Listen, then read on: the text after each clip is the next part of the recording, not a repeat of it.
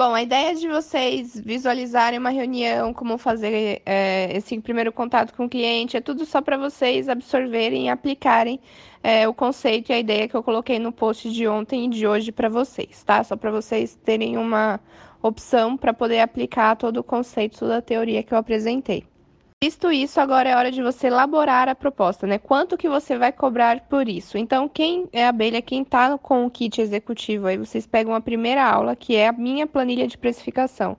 É, eu coloquei o meu valor hoje, mas cada um tem o seu valor de hora, né? Quem é recém-formado, quem tem pouco tempo de, de, de formado, de profissão, de exercício de profissão, você pode cobrar um pouco menos nesse começo e com o tempo, conforme você for se especializando, conforme você for tendo mais experiência e mais bagagem, aí sim você pode cobrar um pouco mais pela sua hora de trabalho.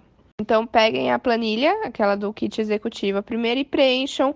Primeiro, antes de pensar em valores, preencham todos os serviços que você analisou nessa vistoria, o que você acha que seria interessante fazer, de acordo com o que você falou com o cliente. Eu vou deixar isso aberto para que vocês mesmos é, trabalhem esse jogo do briefing, tá? O que, que o cliente vai querer fazer? Ele vai querer fazer forro de gesso, não vai?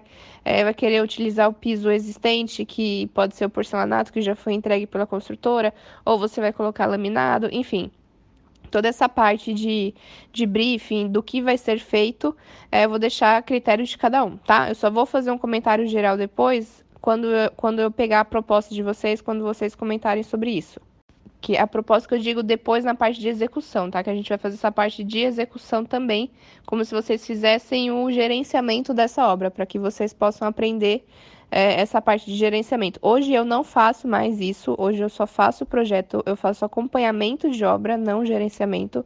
Vocês sabem que tem uma diferença e eu vou conversar com vocês em relação a isso também. Então, nessa primeira proposta que você vai apresentar para o cliente, é sua proposta de projeto. Então, é proposta, é, proposta de projeto de reforma de interiores, reforma completa de estúdio de X metros quadrados. Aí vocês podem usar o meu modelo de proposta também, que eu não sei se está no executivo ou no kit objetivo, qual kit que está o arquivo. Vocês pegam o meu modelo e usem como base para vocês desenvolverem essa proposta para o cliente interessante que vocês realmente fizessem, sabe? Pega o arquivo, baixa, muda os termos, para vocês treinarem como preencher uma proposta também, né? Para quando vier o cliente vocês não ficarem perdidos ou não saber que termos usar.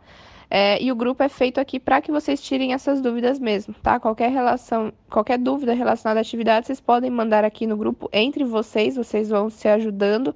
Se ninguém souber ou se for uma coisa muito específica, eu também entro e dou a minha experiência, o meu complemento em relação ao tema voltando para a proposta. Então, vocês vão montar a proposta e vocês vão colocar o valor que vocês vão cobrar de honorário para esse projeto, tá?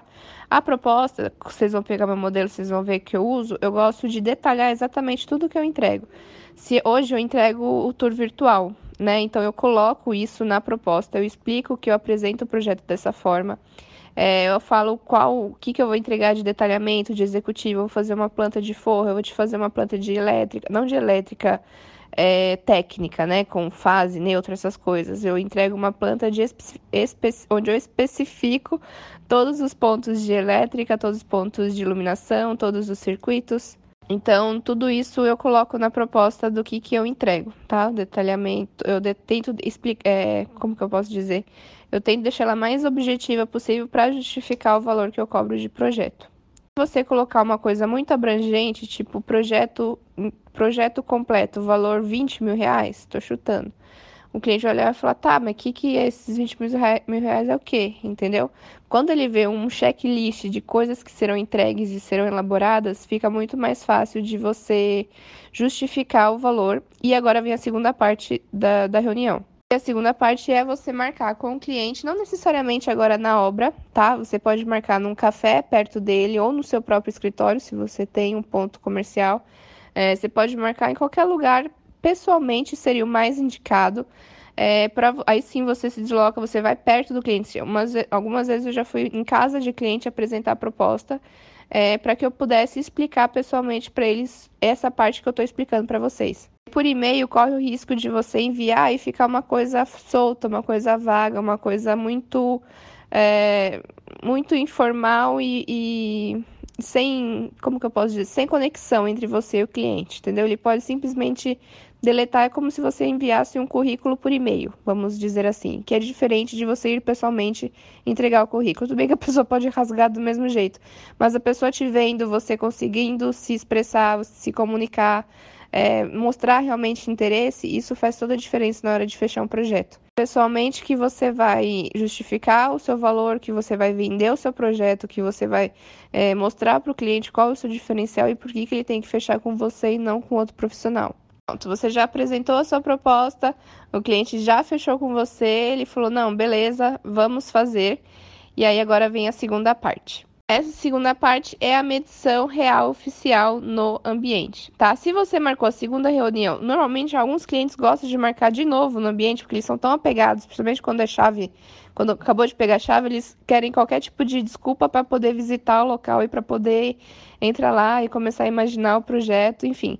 Muitas vezes também já marquei a segunda reunião no, na própria, no, lugar, no local do projeto. Você já está com o cliente nessa segunda reunião, se ele já te aprovou o projeto se você já está com as suas duas treinas para fazer a medição, aproveita a viagem e já faça a medição naquele dia mesmo. Então, teoricamente, você já tem a planta, né? Que você entrou no site, você já tem as medidas principais, você só vai confirmar todas as cotas, você não vai precisar ficar medindo tudo novamente, fazendo o croquis, você já está com, com a planta impressa lá, você só vai rabiscar por cima para confirmar as cotas.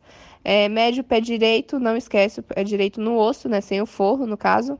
E eu vou colocar um Reels agora no ar com as principais. É com os principais detalhes que vocês não podem deixar de observar na hora da medição, tá?